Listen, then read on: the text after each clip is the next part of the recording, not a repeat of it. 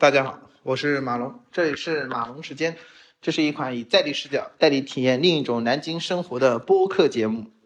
然后提前预祝大家新年快乐，万事如意。然后本期准备作为这个二二零二三年的这个收官 收官之路啊，然后回归马龙时间的这个初心。实际上，它是一档围绕南京生活的播客节目。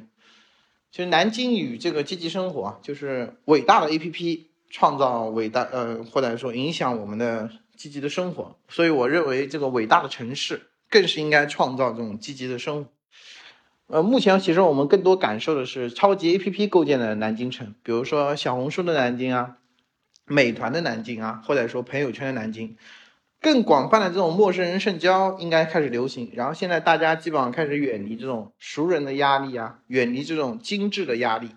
嗯，最近开始这个搭子文化和这种无压力的这种聊天也基本上很流行。然后，嗯，最近这两天正好文神也特别火，所以就感慨，如果文神在南京的一天又会是怎么样呢？所以本期主题就是关于南京的语言方式，聊一聊生活中的南京。第一个话题就是南京的语言，就是水和路。打开奇妙南京城，看山看水与看路。首先，南京的水啊，南京的水在前面也说过，南京的水首先最核心的就是它的入江口。南京的入江口其实有三个，但是核心的是两个，一个是大胜关，一个是三岔河。三岔河水系就是从这个下关大桥过来的，然后经过定淮门、石头城、清凉门、汉中门、水西门。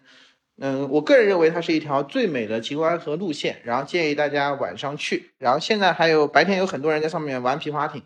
呃，很不错，很那个伦敦的感觉。第二个就是大胜关水系，大胜关水系就是自西向东。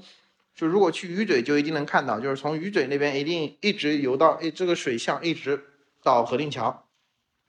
啊，这是第一个是南京的水，第一个是入江口啊，第二个是内秦淮。内秦淮其实就是通济门的这个东水关，其实还有西水关，它两个都是可以进到内秦淮的。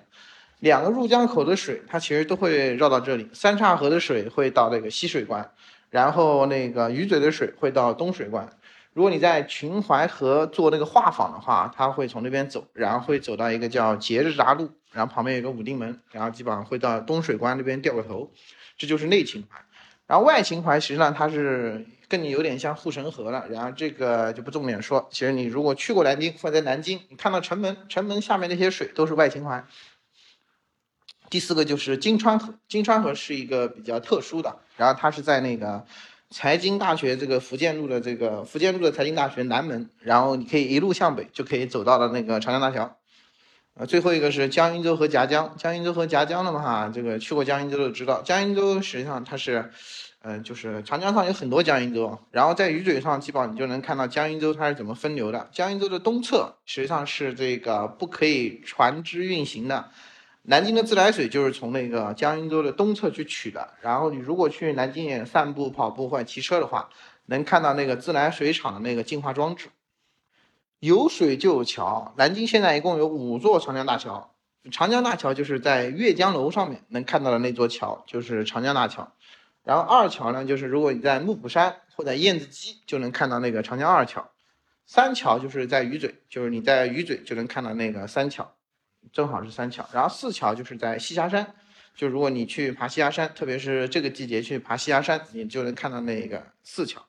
五桥的话，其实来说就是在南京眼，就是南京眼，你从那个就就是从南京眼旁边就能看到这个五桥。啊，就第一个是南京的语言啊，第一个是水，第二个就是路。路其实来说，就南京就有很多路了啊，第一个肯定就是这个所谓的玄武湖的环湖路。啊，这个你们来说，其实它就是一些跑步首选。它经过的可能有解放门啊、玄武门啊、神策门啊、太平门，然后可能有秦岭园、南京站、鸡鸣寺。嗯，我个人认为就是玄武玄武湖基本上是南京必打卡系列之一的路啊。这是第一个是玄武湖的环湖路，第二个是环林路的这个博爱路，叫速度与激情的首选。然后它海拔比较多，景点也比较多。然后它的景点可能有中山陵、灵谷寺、梅花山、美龄宫、水榭，然后各种各样的。然后它白天和晚上的景色还都不一样，所以说它实际上我个人认为它是一个南京解压的首选的一个路线。然后现在可能还有几条网红路线啊，第一个就是这个五马渡这个一条大马路，然后它可能是一边是长江，一边是幕府山，然后包括中山码头，它是五马渡，因为它因为夜市出名啊。嗯，最后一个，其实它南京如果说真的有很多路的话，包括颐和路啊、什么龙盘路啊、虎踞路啊，各种包括，哎，你可以理解为各种各样的路。然后可能最后一个就是它是一个大的两个大的动线，第一个是围绕南京所有城门的一条路，就是它可以相当于是一个沿着玄武湖，就是把南京的接近所有的城门走一圈的路，可能大概三十到三十四公里。第二个就是南京所有外秦淮河这个路，就是。嗯，它景色特别美，然后从仪凤门可以一直走到吉庆门，然后特别适合散步。但是呢，它的路比较窄，就是旁边就是秦淮河，还比较容易跌落的。那走的时候要稍微在意一点。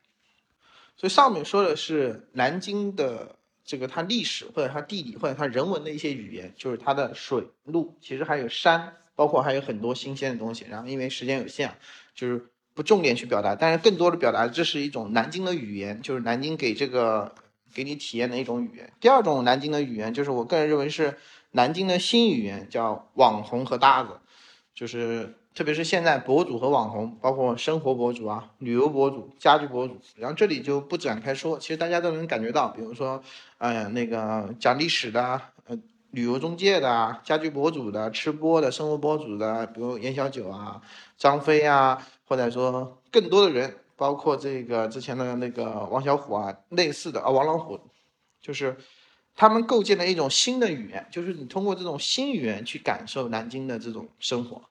那第二个就是现在有很多随机的组织和随机的搭子，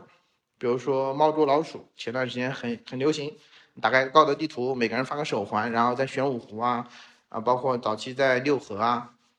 还有很多夜市啊，黑市黑市文化，比如说就是相当于原来老南京的那个朝天宫的古玩文化，就可能这个黑市，比如今天在这条街，明天在那，它是随机的。第三个就是现在有很多这种桥洞的演唱会，或者是那种闪现的一个演唱会，就是呃它是很随机的，就是嗯就有点有点像早期的 Facebook 那种闪现任务一样的，就是我突然发了一个想法，大家可能要在两嗯两小时之后集合，就是包括之前老狼还是李志。李志以前也喜欢干这个事情，就是说我突然就想在某个地方唱歌了，然后他就发个朋友圈，然后或者发个微博，然后所有人就去了。呃，这种实际上它是一种随机氛围，它营造出来的呢是那种订阅的感觉，或者是一种追剧的感觉，或者是现在流行的叫正青春的感觉。然后我的判断啊，就是更多的这种随机组织、陌生人之间的这种交流组织，二十年会越来越多。所以南京的它的新语言就是新的语言，就是网红和搭子。呃，我个人认为搭子会占占的比重会越来越高，特别是这种随机的组织、随机的搭子，会让你更没有压力。啊，第三个可能就是马龙在南京那一天啊。其实马龙是一个三十多年的老河西人，上来先回忆一把这个儿时的印象。其实以前有这个叫《西游记》艺术城啊，水上世界，然后这个棉花地的渡口，包括这个这个特殊教育学院。以前这个老河西是个蔬菜基地，然后以前也有船厂啊，嗯，化工厂啊，包括办公新村，包括江心洲，包括零四年的十月十运会，包括两千年的这个千禧年的烟火，这基本上都是马龙儿时的一些印象。所以，首先说我平时打工那一天啊，打工，因为我的现在的这个单位啊离家很近，基本上早晨八点十五起床，然后八点半出发，然后走路或者开车的话，八点五十基本上肯定能到。呃，中午会在公司的园区吃个饭，然后会去散个步，然后基本上六点十分下班。一六年的话，基本上我是聚焦在这个跑步，七点左右开始跑，奥体中心啊、南京眼啊、鱼嘴这个三个路线。然后一八年开始玩乐客运动，嗯，乐客运动基本上南京所有门店都去过了。现在基本上一般是上两节课，一节搏击，一节杠铃，呃，后面基本上就是以搏击和蹦床为主。目前大概上了接近六百多节课啊，五百多节课。二二年其实就是因为上乐客运动啊，说实话还是有点强度的。二二年开始散步，散步基本上会集中在这个秦淮门到定淮门的这个外秦淮河风光带。散步的时候以听播客为主，这也是为什么啊对播客越来越有兴趣。就是我主要听的是宋涛的这个讲历史的三国和秦汉，嗯，特别有意思，强烈推荐啊。呃，二三年的话，运动主要是羽毛球或者游泳。呃，基本上集中在现在乐基广场啊、奥体中心啊，或者说苏瑶体育中心。嗯，如果个人突然想吃的话，我会在家门口坐这个公交车去脑门东吃一碗那个黄秦记凉粉。一般如果我一个人吃饭的话，是以这个麻辣生宴或者是洲际黄牛肉火锅这个这两个为主啊。然后晚上充电的话，就是金陵图书馆。然后旁边的建业图书馆其实也去，但那地方太小了。虽然它二十四小时了，但是太小了，人比较多。偶尔晚上也会有一些休闲娱乐啊，然后在这个播客上就不展开说了。啊，太远的地方基本上偶尔才会去，也不会嗯就打工。周末带娃就更简单了，一般早晨上午十点二十左右去培训机构，啊，十二点十分会去带娃去做一些这个回家吃下饭。下午的话，如果我们出门的话，可能就要去国防园啊、科技馆、啊、绿博园、奥体中心，或者是这种 shopping mall，或者是这种公园。不出门的话，就是下棋，要不就是一起体育锻炼，或者看电视、读书。太远的地方，小朋友也不喜欢去，所以这就是马龙在南京的一天啊。然后最后我说一下马龙的朋友们，其实马龙来说还是有比较多的朋友啊。第一个就是网友啊，网友其实也是机缘巧合，因为这两年从事这个小红书或者说从事这个内容的这个工作嘛。然后我自己有一个叫全屋定制摸鱼的群，然后里面认识了很多有趣的人，有阿文妹啊、文文哥啊、华为哥、国企哥，包括投资哥、大刘总、小刘总、嘟嘟姐等等啊。然后就随便说几个，第一个就是热心热心的阿文妹，其实她这个人比较是真正的用爱发电，纯纯的用爱发电，她会经常解答群内各个人的这种全屋定制和装修问题。然后第二个就是华为哥，华为哥呢，他是自己上网买了一套工具，然后五金板材，他是他家的全屋定制是自己做的。然后土著的国企哥，国企哥基本上就是他是这两年置换，在江宁换了一个大平层，然后五十万把房子装了一下，那个颜值确实特别好看。然后文文哥呢，就是运气比较好，他因为早期在光华之年嘛，而在那个在那个光年之外，光年之外呢，啊不是在光年之外，他是 OneFlow 这一个一个 AI 的模型公司，然后正好这次被光年之外收购，被光年之外收购呢，美团又把光年之外收购了，他一年涨了接近两到三倍工资，稳稳的人生赢家。所以第一块是网友啊，网友更多的是做这个全屋定制业务之后认识，第二块是球友。啊，球友可能有小鱼妹，一个菜鸡，今年刚学，然后他基本上每天都打。然后 Bray 姐，Bray 姐就是自学成才，嗯，他们集团内部的比赛第二名。然后苏宁地，苏宁地我们基本上是二 v 二的一个搭档，他的后场比较稳。然后国企的这个曹哥，曹哥就是他的小球特别犀利啊，各种小球。呃，第三个其实就是跑步的朋友，跑步朋友我们一直有一个叫环湖小分队。一五年或者一四年就有，或者一三年就有吧。然后一五年、一七年、二三年，然后本来从一年一跑，现在变成这个两年跑一次。我可能，嗯，这次我们是五年后又跑了一次，但这次我放了鸽子，因为现在大家城市分布太广了，啊，南京的、啊南通的、啊杭州的、啊北京的，啊包括武汉的都有。啊，第四个其实是乐客的教练，乐客教练是我认为很神奇的一个岗位，就是他有形形色色的人，但是呢，他。要不通过这个乐客教练方式去赚钱，要不去通过乐客教练的方式去认识更多人，要不就是体验这种生活。他有，比如说有真正的这种武术世家，就比如我们原来有个南京太极拳学会的和这个马来西亚太极协会的会长，武术世家，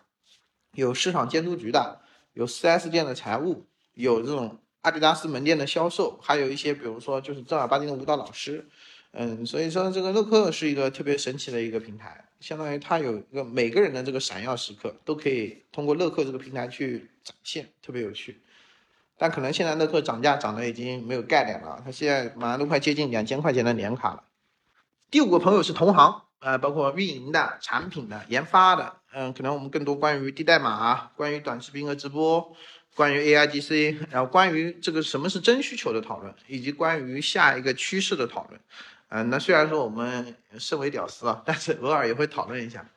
啊，第六个是老板，就是很多异业的老板或者是同行的老板，他可能更多讨论去如何增长啊，特别是我现在比较擅长的或者说在做的这个内容营销层面的这个增长，就为他人服务啊。而且马龙这个人，他对公共服务其实是相当的这个充满向往。就在生活中为他人服务，我个人认为是一个比较重要的事情。但是怎么样去为他人服务，这是啊，这可能是我事业上的一个追求，所以我一直也在想这个事情。那本期作为这个二零二三年的最后一期啊，实际上它更多的是对啊，想回到我们这个主题，就是在地生活，就是马龙和马的他的朋友们，所以更多的是对南京生活的一些讨论，啊，更多的在地视角生活需要慢慢的在城市中去体验的。然后二四年，马龙的播客准备让朋友们我们上场一起聊，就是一起吐槽生活，聊聊变化，然后分享每一个朋友的不同境遇，修炼自己，造福他人。然后大家下期见。